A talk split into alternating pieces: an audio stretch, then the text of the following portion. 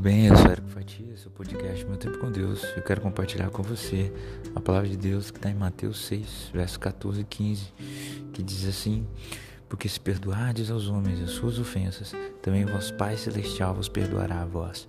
Se, porém, não perdoardes aos homens as suas ofensas, também vosso Pai vos não perdoará as vossas ofensas. Hoje eu quero falar sobre perdão de uma maneira geral nas nossas vidas. Temos vivido um momento de muitas muitos atritos na nossa sociedade, né? E esse ano se revelou mais uma vez como o coração das pessoas está, principalmente no que toca à política. E as pessoas estão literalmente deixando de se falar, umas estão deixando de seguir as outras nas redes sociais. As pessoas é, Existem pesquisas que indicam que as pessoas desfizeram amizades e que provavelmente não vão voltar com essas amizades. As pessoas estão praticando atos violentos umas contra as outras. As pessoas estão perdendo a noção. E em tudo isso nós vemos que há apenas uma saída: o amor de Cristo cumprir o seu papel na vida das pessoas. Nós vivemos em sociedade, assim como numa família, as pessoas pensam diferente uma das outras. E é normal. A própria Bíblia nos mostra isso em vários momentos, inclusive quando cada um tem uma função. Assim como o corpo, um, um tem a função de ouvir como o ouvido, o outro tem de olhar como os olhos, o outro tem a função de pegar como a mão. Cada um pensa diferente, cada um é um ser diferente. Nós precisamos respeitar uns aos outros mas muitas vezes condutas são praticadas, pessoas são magoadas, muitas vezes são até agredidas. E o que Jesus nos ensina em razão de tudo isso é que nós precisamos perdoar. Perdoar as ofensas uns dos outros. Perdoar as ofensas que os outros praticam a nós. Eu tenho observado muitas vezes que, em razão de, de ver o sofrimento, as pessoas querem aplicar o ódio. E em razão de verem posicionamentos diferentes do seu, as pessoas querem aplicar o ódio. E eu volto para Jesus e o que eu lembro é quando um soldado veio arrancar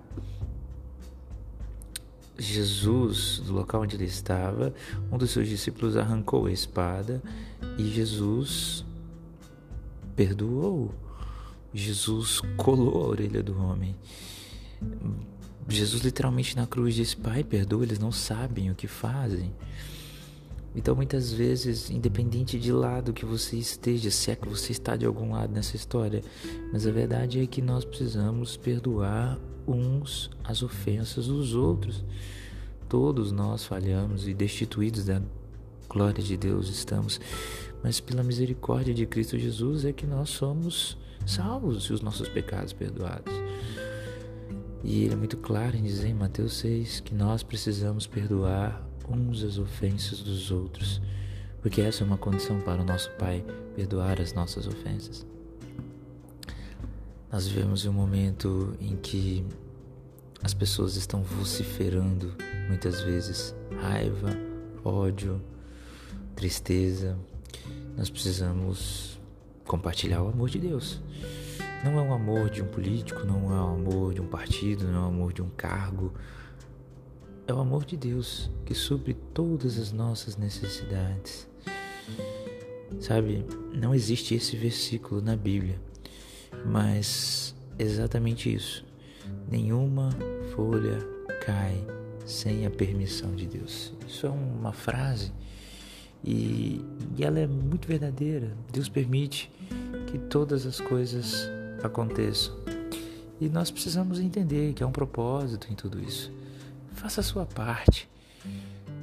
Reconcilie com quem você deve reconciliar. Ame o seu próximo. Perdoe. Afinal de contas, Jesus perdoou ali na cruz. Ame o seu próximo com interesse de coração e de alma. Que você possa somar amor na vida das pessoas. Se preocupe em falar do amor de Cristo com a mesma forma e o mesmo engajamento que você fala de político. Se preocupe a amar o próximo com a mesma forma que você defende aquele político que você tanto nutre amor.